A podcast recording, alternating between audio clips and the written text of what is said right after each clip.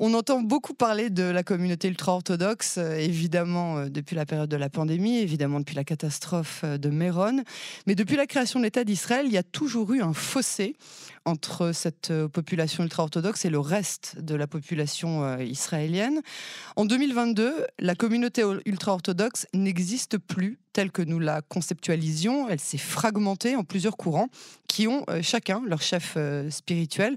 L'un d'entre eux, il est bon de le rappeler, le Rav Chaim Kanievski, qui nous a quittés il y a quelques jours seulement, faisait pourtant office de maître spirituel de bon nombre de, ces communautés et sans distinguo entre les Ashkénazes et les Séfarades.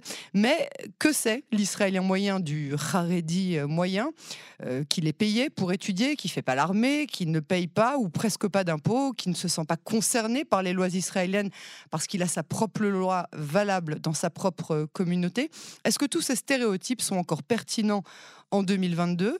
C'est cela et bien d'autres choses encore qui ont poussé notre confrère Frédéric Mettezo, euh, journaliste envoyé spécial de Radio France en Israël, à aller à leur euh, rencontre. Et pour l'accompagner, il a choisi l'une des voix que nous connaissons bien sur euh, Canon français, Samuel Lévy, qui est lui-même membre de cette communauté harédite et représentant du parti Chasse. Tous les deux, ils sont allés voir, entendre et faire découvrir la population ultra-orthodoxe comme nous ne la connaissions pas tous. Elle est représentée pardon, dans un très beau reportage qui a été diffusé ce matin euh, chez nos confrères de France Inter.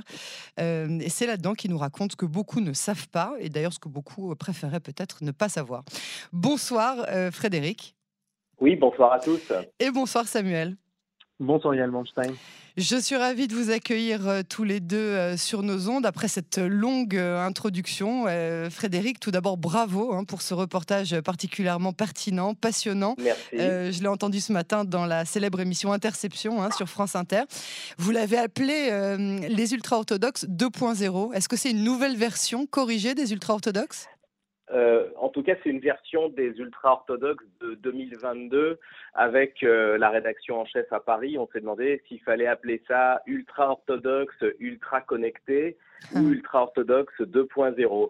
Euh, moi, en fait, mon propos, c'était d'aller plus loin que la représentation des ultra-orthodoxes, on va dire un petit peu conflictuelle dont on avait entendu parler ces dernières années, est-ce qu'ils se vaccinent assez ou pas Est-ce qu'ils ne sont pas un peu séparatistes, etc., etc. Pour reprendre un mot euh, qu'utilise parfois Victor Lieberman ou Yair Lapide. Et moi, ce que j'ai constaté, c'est que les ultra-orthodoxes, c'est aussi des gens euh, qui travaillent, qui sont dans la société israélienne et qui travaillent notamment dans la high-tech, euh, dans vraiment ce secteur de pointe qui est la Startup Nation. C'est ça qui fait la fierté d'Israël Exactement, euh, l'autoproclamée Startup Nation et finalement euh, cette Startup Nation, elle fonctionne aussi avec euh, des salariés ultra orthodoxes qui font finalement ce que fait un Israélien laïque.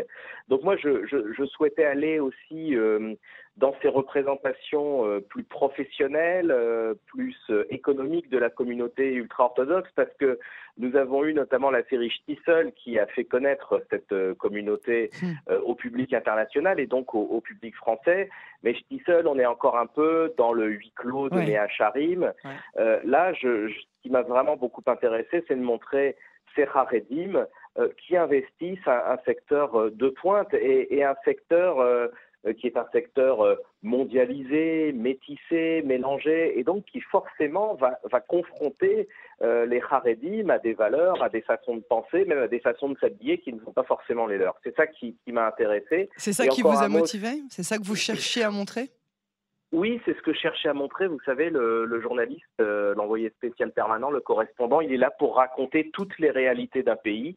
Donc cette fois-ci, je me suis intéressé à cette réalité-là euh, avec l'aide, je dois euh, le signaler, l'aide indispensable de Samuel Lévy, euh, qui a travaillé en tant que fixeur, c'est-à-dire que ensemble, on a réfléchi à des profils de gens à rencontrer. Il leur a téléphoné. Il a dû faire un gros travail de, pédagogie, de persuasion, parce que ah, quand même. on va pas, on va pas se, mentir. C'est une communauté qui n'est pas forcément habituée à parler aux médias étrangers, aux médias internationaux, aux médias français, et donc il m'a ouvert des portes. Euh, il a également fait office de traducteur parce que bon, si je je parle un hébreu euh, scolaire, je parle pas encore assez bien pour euh, faire du, du mot à mot, évidemment, je suis pas là depuis très longtemps. donc voilà, je voulais aussi remercier et saluer ce travail de fixeur qui est très important. Qui est primordial hein, dans le milieu du journalisme. Si, si, jamais vous avez encore du temps, Samuel, on a toujours du boulot pour vous ici. Samuel, qu'est-ce qui vous a motivé justement vous à accompagner Frédéric? Qu'est-ce que c'est que cette image que vous vouliez montrer de votre communauté? Bon, tout d'abord, merci encore pour votre invitation, Yael. Alors, ce qui m'a, ce qui m'a motivé, si vous voulez, à, accompagner Frédéric Médezo, c'est tout d'abord la curiosité que ce sujet a, suscité en moi. Euh, vous l'avez rappelé, Yael, et euh, je me définis comme membre de cette communauté orthodoxe euh, ici en Israël. Je travaille au sein d'un coworking sur Bnebrak et je vois évoluer bon nombre de startups autour de moi. Et je ne pouvais m'empêcher de me demander comment ces hommes ou ces femmes qui portent des tenues traditionnelles qui n'ont pas changé depuis presque 200 ans, qui ont souvent très peu fait d'études profanes et n'utilisent pas toutes sortes de technologies, arrivent pourtant à monter de jeunes pousses dans le domaine si prisé de la high-tech israélienne avec des grandes réussites, comme on entend souvent parler dans les médias, et surtout comment ils arrivent à, garder leur singularité et leur pratique religieuse au sein euh, du monde du travail. C'est ça, les deux sont compatibles. C'est ça que vous vouliez montrer. C'est ce qu'on a, c'est ce que Frédéric a réussi à démontrer euh, lors de lors de son enquête, de son reportage. Euh, faut dire aussi, ce qui m'a motivé, c'est que je connaissais Frédéric et son travail journalistique. Je savais que, que je ne partais pas à l'aventure avec un journaliste plein de stéréotypes sur le monde orthodoxe et qui n'allait contempler ce monde religieux que selon son que, que, à, travers son prisme pour défendre une idéologie. ce qui était le plus important pour moi, c'était de refléter la vérité de terrain et les témoignages des personnes que, que Frédéric a interviewées. Alors, euh, si vous voulez, après, pour continuer votre question, au sujet de, l'image que, que, je souhaitais montrer euh, de la communauté orthodoxe, c'est avant tout euh, celle d'une société qui est exactement comme les autres, qui est préoccupée par l'accès au monde du travail et de l'entreprise, qui est inquiète du coût de la vie qui devient exubérant ici en Israël, et qui surtout se demande comment s'intégrer dans une société israélienne qui devient de, de plus en plus polarisée il y, a, une vraie volonté d'intégration. Il y a une vraie volonté d'intégration de la part de la société Haredi, selon vous? Oui, je le pense, je le pense, je le crois. Euh, c'est en tout cas le, message sur lequel j'ai essayé de sensibiliser euh, Frédéric. Euh, c'est lui dire, s'il te plaît, oublie le temps de ton enquête, tout ce, tout ce qui se dit sur le monde orthodoxe et décrit de, de, façon la plus réaliste possible euh, tes rencontres et ce que tu vois. Mhm. En, gros, si vous me permettez de paraphraser, euh, ce que j'ai voulu montrer, c'est euh, l'Israël Havedite qui se lève tôt. Bah, ça, de toute façon, en Israël, on se lève toujours très tôt.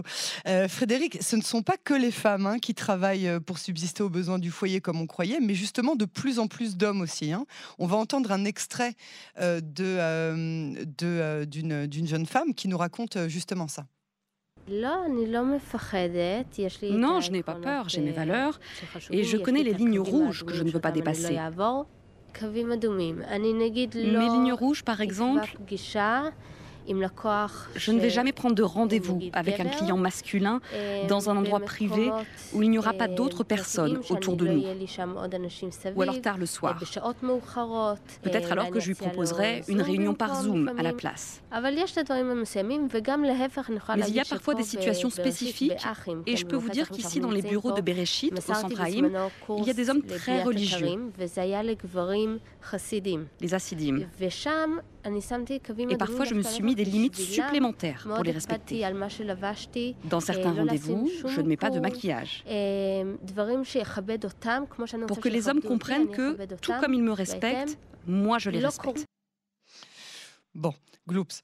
Donc elle se maquille pas pour ne pas euh, montrer son, respect. Bon, on, ne va pas rentrer euh, dans, cette polémique là encore que ce serait ça nous prendra encore une petite demi-heure. Mais euh, là on entend donc le, le, cas d'une femme qui travaille, qui explique comment est-ce qu'elle arrive à très très bien travailler avec des hommes. Et il y a donc ces femmes qui travaillent depuis très longtemps. Et il y a aussi de plus en plus d'hommes qui ont pas abandonné, bien au contraire l'étude de la Torah, mais qui ont aussi privilégier donc depuis euh, un certain temps leur, euh, leur activité professionnelle. Oui, euh, d'abord un mot spécifiquement tout de même sur le travail des femmes. Betcheva qu'on a entendu nous dit Je n'ai pas peur. Elle répondait à la question c'était est-ce que quand vous êtes confronté au monde du travail, vous n'avez pas peur de perdre vos valeurs et vos traditions? Il faut expliquer quelle était ma question. Euh, ensuite, évidemment que euh, on voit des hommes qui essayent de conjuguer euh, études de la Torah le matin et travail l'après-midi. il y en a de plus en plus, mais pour le coup, ce qui est intéressant et un petit peu contre-intuitif, c'est qu'on se dit dans une société très marquée par des valeurs religieuses traditionnelles, d'une religion monothéiste, on pourrait imaginer que ce sont les hommes qui travaillent plus que les femmes. Eh bien non, c'est pas du tout le cas. Euh, les chiffres ont été donnés. Dans la communauté lituanienne, qui est la plus importante, 50% des hommes travaillent et 80% des femmes. Donc quand même, mon propos central et que je souhaitais expliquer euh, aux auditeurs français, c'est bien ceci, c'est que dans cette société traditionnelle, marquée par les valeurs religieuses, eh bien, euh, les femmes sont les plus nombreuses à travailler. Ensuite, pour revenir précisément à votre question, Yael, effectivement, oui, euh, les hommes euh, essayent de conjuguer de plus en plus leur vie religieuse et leur vie professionnelle. Euh, ça demande une organisation. il faut qu'ils travaillent en horaire décalé. des fois, ils vont commencer à travailler l'après-midi et finir tard le soir, etc., etc. Et c'est vrai que la high-tech, avec le télétravail, avec, on l'a vu pendant le coronavirus pour tout le monde, mais l'informatique, par définition, est un secteur qui est beaucoup plus souple, qui permet le télétravail, qui permet de travailler d'où on veut et pas forcément d'être bloqué au bureau de 8 h du matin à 18 h le soir. C'est ça, c'est ça. Alors, euh, Frédéric, comment ces hommes euh, qui arrivent dans le secteur de la high-tech euh, arrivent à, travailler et, à travailler aussi bien alors qu'ils n'ont pas, et on en parlait justement avec Samuel tout à l'heure, ils n'ont pas les bases qui leur permettent de s'insérer dans ce milieu sans parler des différences culturelles? Je voudrais qu'on écoute un autre extrait d'une personne que vous avez interviewée, Moshe Friedman. Je pense que c'est évident, il y aura beaucoup plus de high-tech. Il est possible que ce soit un pays plus religieux, mais il y aura aussi des gens plus libéraux et plus ouverts qui pourront travailler dans le monde de la high-tech et partout dans le monde. Il n'y a pas longtemps, j'ai voyagé avec une délégation de représentants de sociétés high-tech. Une partie d'entre eux était orthodoxe et on était à Dubaï pour rencontrer des gens de Dubaï et créer, monter des affaires. Et les gens de Dubaï se sentaient à l'aise en affaires avec des personnes religieuses, car eux-mêmes sont à leur manière des personnes religieuses. Les religieux musulmans et les religieux juifs arrivent très bien à travailler ensemble et à trouver une langue commune. Alors effectivement, euh, ils n'ont pas à la base euh, la, même culture, ils n'ont pas appris les mêmes choses à l'école, mais euh, ils arrivent à s'insérer de mieux en mieux. C'est ce que vous avez découvert, Frédéric oui. Ils s'insèrent à condition de faire des formations de remise à niveau et nous avons visité plusieurs instituts, nous avons vu plusieurs sociétés qui parfois en un an seulement leur donnent des bases tout à fait solides en codage, euh, et en mathématiques et en anglais, qui ne sont pas forcément des matières enseignées dans les écoles euh, fréquentées par les Haredim. Donc il y a d'abord une, une, remise à niveau euh, j'allais dire, en matière d'éducation et, d'instruction. une de nos interlocutrices, Malky Feldman, qui est spécialisée dans la DRH pour cette communauté, nous disait que c'est souvent plus dur pour les garçons, que les filles sont mieux formées et que les garçons parce que l'étude de la Torah prend énormément d'importance dans leur vie, ne vont pas très loin en, maths et en anglais. Donc d'abord, il faut qu'ils euh, se familiarisent avec euh, les matières euh, importantes que sont l'informatique, l'anglais et les maths. Ensuite, ils sont confrontés à ce qui est peut-être le plus dur pour eux, c'est confrontés à un univers qui peut être juif laïque, qui peut être même euh, non juif euh, quand il travaille avec des entreprises américaines, etc. Il y avait, il y euh, avait une très belle histoire hein, d'ailleurs dans votre reportage ce matin, une, vraie union sacrée hein, entre deux partenaires d'une même, d'une même start-up qui résout, je crois, entre autres les problèmes de langage, les bégaiements, etc. Vraiment deux, deux hommes qui s'adorent et qui n'ont rien à voir dans la rue. On les prendrait pour des purs ennemis alors qu'ils sont devenus non seulement les meilleurs amis du monde, mais en plus, et tout ça grâce au travail justement. Oui, on, a le portrait de Avram qui est un chassid de Gour, euh, et on a à côté de ça Zohar qui lui est un chiloni euh, de gauche, officier supérieur de réserve dans le Sahel. Ah euh, et c'est vrai que quand il part, quand il se voit, on dirait vraiment deux copains. Ils sont, hein, vous savez comment on dit, comme larron en foire. et pourtant, ils sont pas du tout, du tout pareils. et c'est vrai que c'est aussi, je trouve, un des visages d'Israël au, au 21e siècle. Euh, toute la question, et, et, j'ai pas de réponse, c'est euh, tout à l'heure quand vous parliez de la volonté d'intégration de la communauté harédite, euh, je trouve que ce qu'on appelle l'intégration en Israël n'est pas la même chose que ce qu'on appelle l'intégration en France. En France, on a traditionnellement ce modèle républicain où on se fond vraiment dans un moule commun et j'ai l'impression, alors j'ai ça avec mon regard de français qui ne vit que depuis deux ans et demi euh, à Jérusalem, euh, c'est qu'en Israël, on est plutôt sur un modèle américain communautariste où chaque communauté, euh, tout en étant connectée à l'économie du pays, tout en étant connectée au minimum à la fréquentation des magasins et des services publics, quand même, chaque communauté veut garder parfois sa langue, ses coutumes religieuses, ses coutumes culturelles. Et c'est comme ça que souvent, ces Haredim, euh, ils se sont comparés à la communauté arabe d'Israël et en se disant, bah, finalement, on est un peu des gens en marge alors qu'on fait partie du pays. Et ils veulent faire partie du pays, mais sans se fondre dans un moule, dans le moule sioniste, euh, vous savez, de l'Israël des kibbutz plus, plus laïque, euh, qui était le modèle, du XXe siècle. C'est vraiment ça qui m'a passionné. Et, même plus loin que ça, euh, euh, même, encore plus loin que ça, Frédéric, je crois que vous avez aussi découvert que les Haredim et les Arabes, euh, même combat. C'est ce que me dit Moshe Friedman. Il dit qu'il travaille beaucoup avec des Arabes israéliens. Euh, qu'il euh, dit euh, dans une trentaine d'années, si on additionne ces deux minorités, ça sera peut-être une majorité, parce que c'est vrai que ce sont deux communautés qui font beaucoup d'enfants. Et il disait qu'en plus, on l'a entendu dans l'extrait que vous avez diffusé, il s'entend très bien avec des start-upers du Golfe, des gens de Dubaï. Et donc, c'est vrai que ça donne une, une forme complètement nouvelle à Israël et au, et au Moyen-Orient.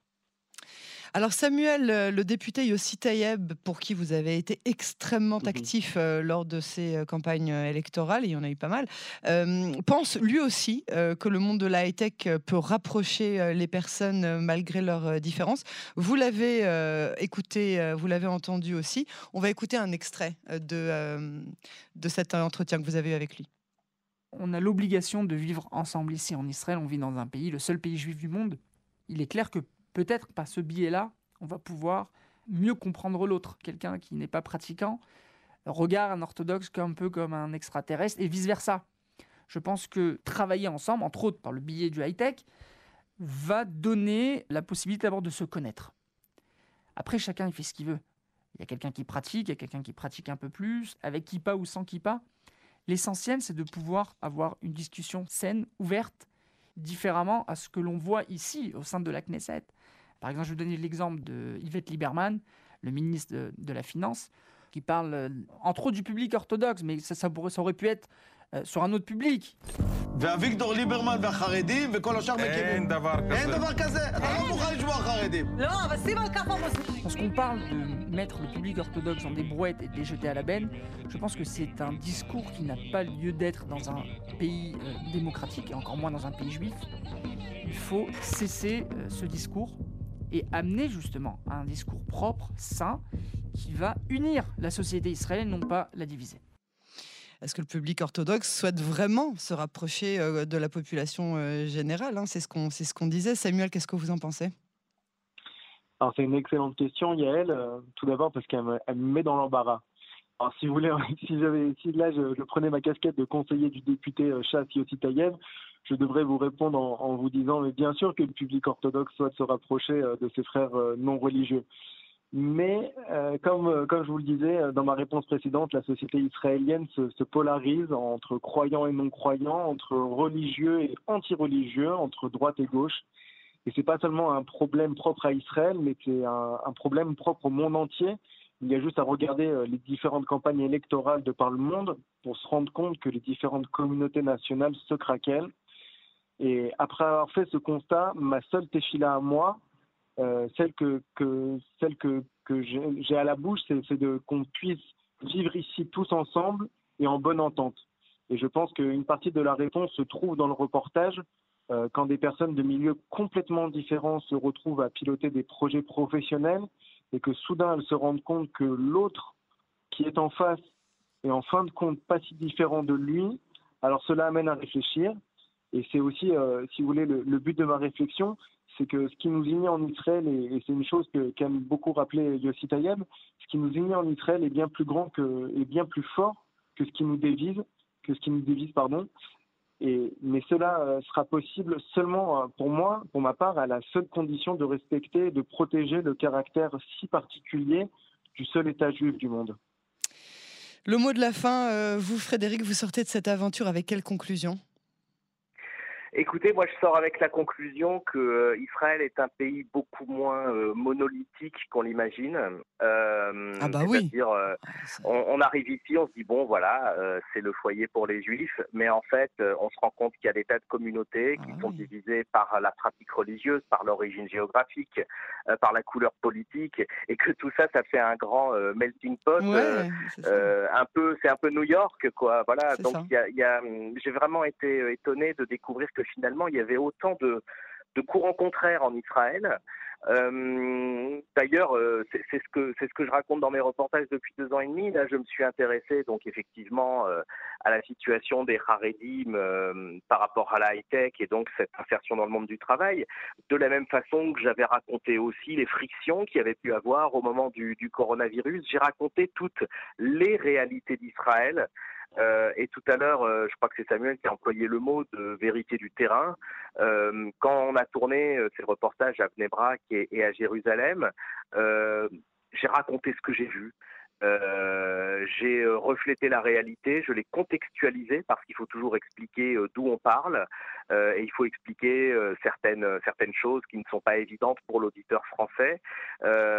j'ai voilà, j'ai essayé d'être dans un reportage honnête, de raconter une des réalités d'Israël mhm. et nous continuerons à, à, en raconter bien d'autres parce que c'est comme sur Cannes, on peut saluer les les radios publiques sœurs. Oui pour Radio France, c'est important pour nous de raconter les réalités et toutes les réalités d'un pays avec le terrain, avec le reportage. Et on sera ravis, euh, pareil, hein, de, de, vous suivre dans, dans vos prochaines aventures, euh, euh, si elles sont aussi passionnantes.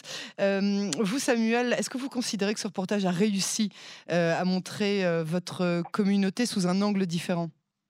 Oui, je le crois. Vous vous rappelez dans votre introduction, Yael, tous les stéréotypes un petit peu de la, envers euh, les, certains griefs qu'on a envers la communauté orthodoxe ici en Israël, qui ne paye pas d'impôts, alors que dans le reportage, on voit que le taux de travail et donc d'impôts prélevés à la source n'a jamais autant été aussi élevé, qui ne, on parle d'une société orthodoxe qui ne travaille pas, alors que dans le reportage, on y apprend que pour la première fois depuis la création de l'État d'Israël, le taux de femmes orthodoxes qui travaillent est égal à celui de la population générale et que celui, euh, des, que, que, celui des hommes est en constante augmentation. Mhm. Euh, vous savez, nous avons vécu ces deux dernières années des moments euh, difficiles dans le milieu orthodoxe. Rien ne nous a été épargné entre Covid et fermeture des lieux d'études et de prière, entre zèle de la police envers notre public et la perte du grand de la génération, le Rav Kanieski, dont, dont, vous avez rappelé la mémoire en introduction. Peut-être que, que, la réponse de ce reportage, c'est que la réponse justement pour, pour, pour ce public orthodoxe, elle se situe justement entre à mi-chemin entre Torah et Avoda, entre Torah et travail. Attention, ça c'est le slogan du Bnei Akiva. Hein. C'est c'est euh, pas c'est pas c'est pas très haredi ça comme euh, comme euh, comme slogan. Ah, vous avez raison, mais ça dépend comment ça dépend comment on regarde la Avoda. Si on regarde le rouge dans la Mishnah, l'explication dans la Mishnah, on verra que Avoda est traduit par le service divin. Donc si vous savez juste un petit peu pour le, mot Torah de la fin, si, on, si le matin on se lève en se disant que à la place d'étudier, je vais ramener euh, la subsistance à ma maison pour pouvoir justement me permettre après de pouvoir me consacrer à mon étude de façon, euh, de façon euh, optimum, alors à ce moment-là, c'est considéré comme si j'avais étudié. Ah bah, c'est magnifique, comme ça tout le monde est content.